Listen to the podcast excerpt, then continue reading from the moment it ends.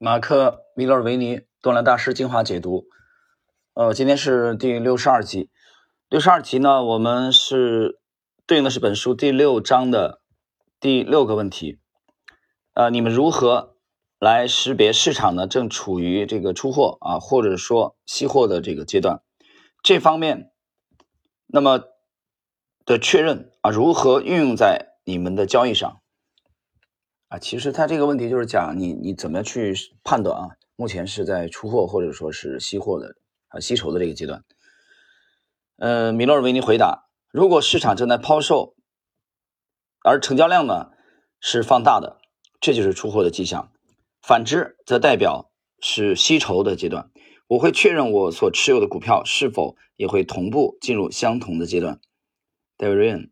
我观察市场主要指数的价格与成交量之间的关系，这将影响我应该投入的资金比例。如果市场开始出现一些大幅下跌的交易日，并且伴随成交量的这个放大，那可能会促使我缩减投资组合的持仓的规模与数量。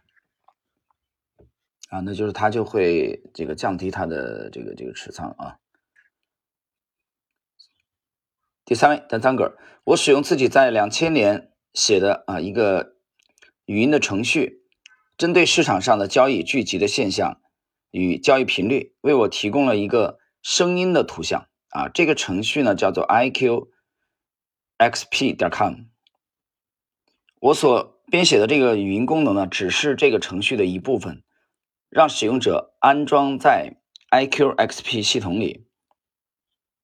我在。这个程序里边加入了大约二十种股票，然后一整天收听市场的动态。买方出价成交的时候发出椰子壳的声音，而卖方呢出价成交的时候呢，则是敲锤子的声音。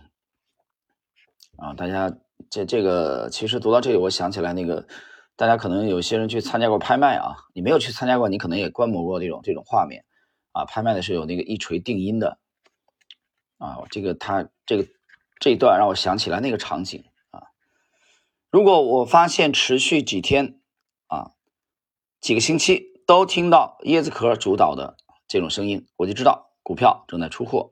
如果好几天都是锤子的声音为主，我就知道市场里到处都是买家。这个赞格尔其实自己设计了啊一个这样的程序啊，利用利用声音呢，实际上实际上来判断到底是吸筹啊还是出货。第四位，马克里奇二世，我只看纽约证券交易所和纳斯达克综合指数，观察最近的上涨或下跌是否伴随着高于平均的成交量啊，高于平均水平的成交量。对我而言，最重要的是准备进场做多之前，先确保市场。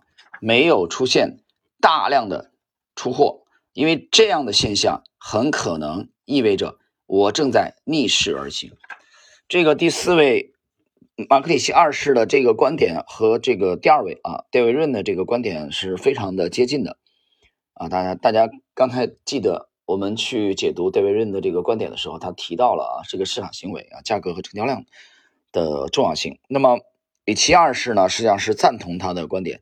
但是今天的这个单张哥呢，啊，就比较比较幽默，我觉得或者说有点搞笑吧，啊，他弄了一个这玩意儿，弄了一个这个声音的啊，这个这个程序设计设计了一个，呃，简而言之啊，我认为讲心里话啊，他们没有把，或者说他们没有呃很完美的回答这个问题啊，因为客户提的。这个这个读者啊提的是怎么样去判断处于这个出货或者承接阶段？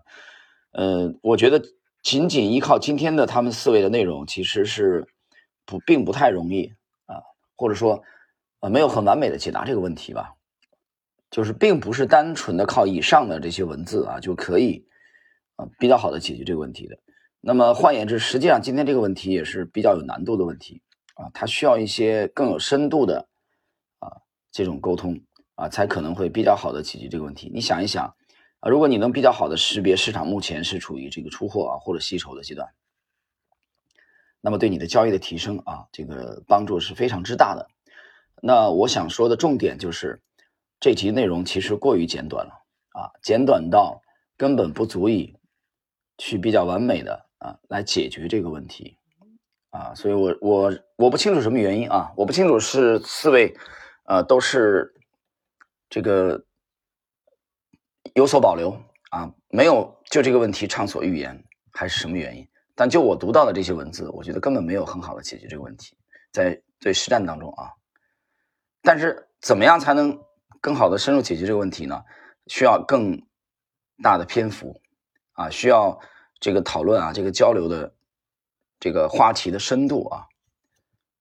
所以就这个问题而言啊，这个本书的这一节啊，我觉得是比较遗憾的。当然了，我不认为他们交易中没有解决这个问题，所以我只能靠个人推测啊来猜测，他们并不愿意就这个话题啊。展开，继续展开，也只愿意讲到这里了啊！这是我对这个这一集内容的解读。好了，各位，我们今天的这一集内容就到这里。